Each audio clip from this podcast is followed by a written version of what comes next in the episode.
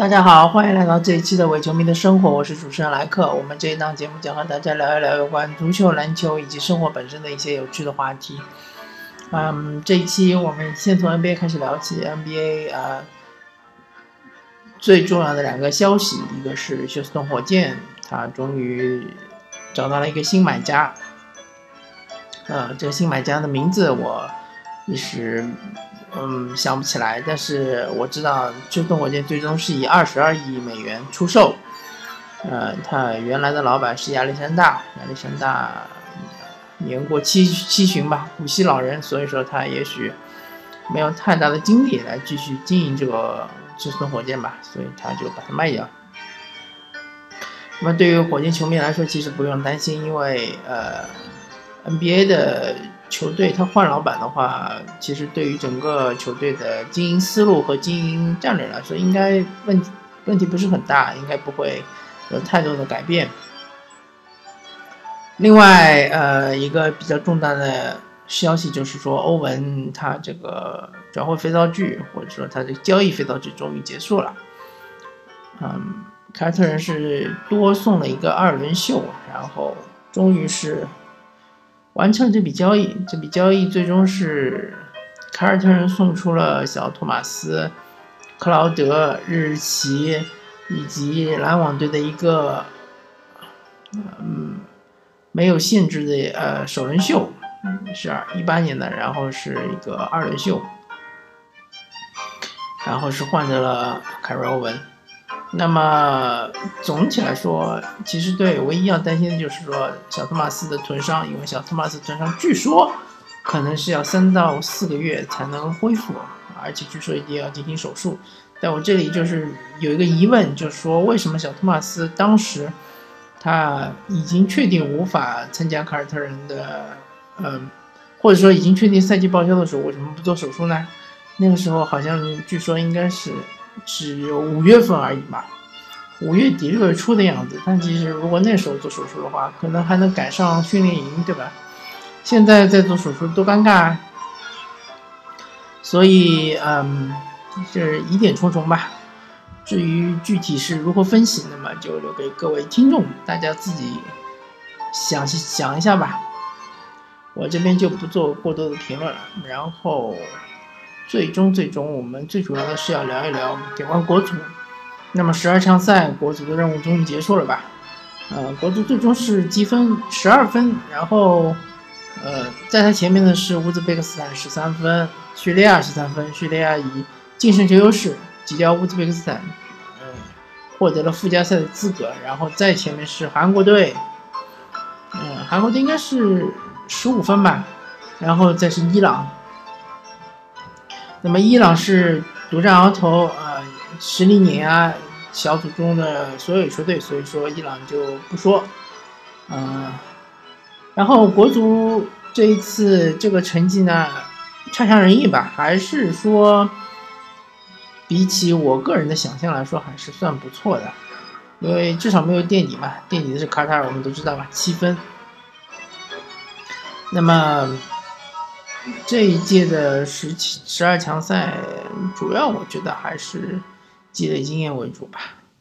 但是最最尴尬的就是最最失败的一点，就是说这些经验既然积累给了，比如像郑智这样三十七岁的老将，冯潇霆三十二岁，呃，郜林三十二岁还是三十三岁，还有肖智这样的。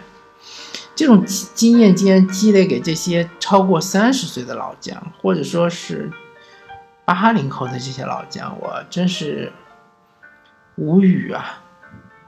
真不知道怎么说了。这比赛本身，其实中国队你说能有多大的机会能够出现呢？甚至于去拼附加赛呢？我觉得本来就机会不大，对吧？面对伊朗，面对韩国，那么其实从过程来说，我们至少对吧？打破了恐慌症，能赢韩国还是不错的。不管说你这个比赛的场面是怎么样，或者韩国是不是全主力，是不是孙兴民没上，对吧？超级大腿没上，这个我们就不说了。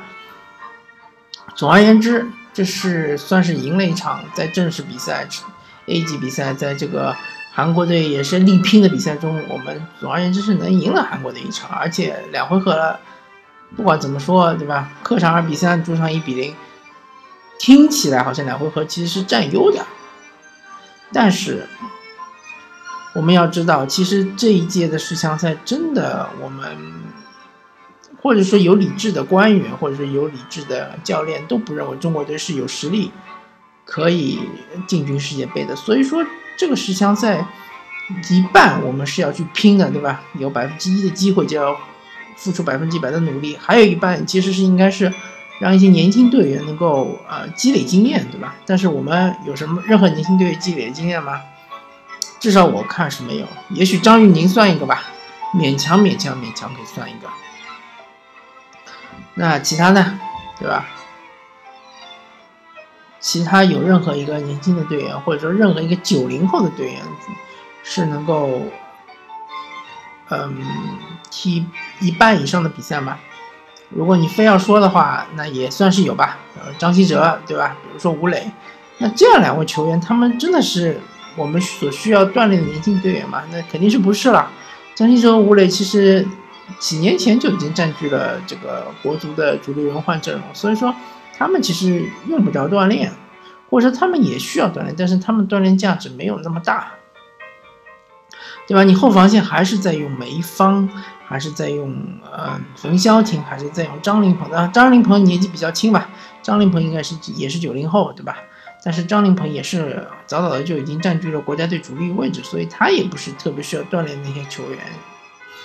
然后还有什么？嗯，嗯，反正就是恒大帮吧，对吧？然后中场还是郑智啊，黄博文啊，对吧？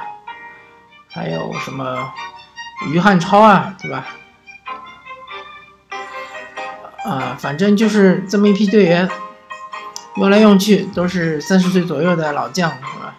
用了他们十二场比赛，对于中国队来说，对于中国足球来说，有任何的意义吗？有任何的进步的可能性吗？没有。所以这一届十二强赛，在我看来就是失败的。更为失败的是，其实。你还花了大价钱去请里皮，对吧？现在很多人说，如果里皮从第一场带起，说不定中国队就就进了附加赛了。我先不说能不能进附加赛，就算进了附加赛又怎么样呢？能踢得过澳大利亚吗？难道你认为里皮带着这一批中国球员能真的能赢澳大利亚吗？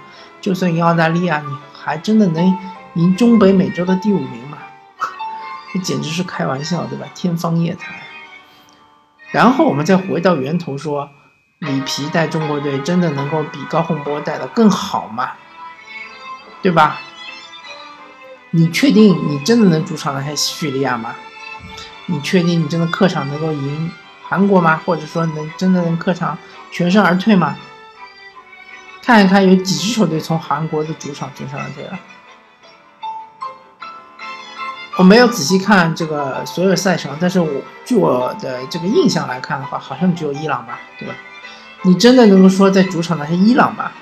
伊朗可是整个十二强赛是不败啊，而且在前九轮比赛是不失一球啊！伊朗想想怎么踢就怎么踢啊，对吧？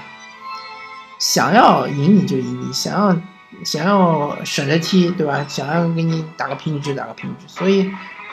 还有就是说，客场踢乌兹别克斯坦零比二，这比分并不难看，对吧？当然场面是很难看，也许这场比赛有可能会被乌兹别克斯坦踢个零比四、零比五啊，但是比分并不难看啊，对吧？你真的能保证说里皮在这支球队去客场也能够在乌兹别克斯坦得分吗？我看这些都是不一定的，对吧？很难啊。叙利亚已经证明了是一支很强的球队，在整个这个小组里面，其实是。他真的是差一口气呀，对吧？如果万一他在伊朗赢了呢？赢了之后，他说不定他就超过韩国了，对吧？他就以小组第二直接进入世界杯了。所以你这个都是一些天方夜谭，所以这个没有意义。但是有一点我是知道的，里皮他的年薪是很高，他的整个团队的年薪都是非常高。那这个钱是哪来的呢？对吧？不可能是蔡振华自己掏腰包的吧？蔡振华他也没这么多钱，对吧？相信蔡振华蔡指导是一个，呃，廉洁的一个官员吧，对吧？他肯定是党政呃，公安局干部，对吧？他是个廉洁的人，他没有那么多钱，那么钱是哪里来的呢？还不是我们纳税人的钱吗？对吧？那么也许你说大部分的钱是恒大出，那么恒大会白出吗？恒大是慈善机构吗？恒大是非营利组织吗？当然不是了，对吧？那恒大这些钱会从哪里来呢？对吧？也许他可能就是股股市里面割韭菜，对吧？反正他总而言之，他总是从我们这些平民头上抽掉的，对吧？不管怎么说，我觉得理别的钱是打水漂了，是冤枉钱，对吧？而且这个合同我也不知道他签了几年，反正每年都是巨额工资吧，呃，我觉得没什么意义，好吧？那我的评论相对来说，比起其他的一些主流舆论评论。相对来说会比较黑暗一点，会比较这个非主流，会比较负能量，啊，请大家见谅吧，好吧，这一期的我球迷生活就聊到这里，感谢大家收听，下期再见，拜拜。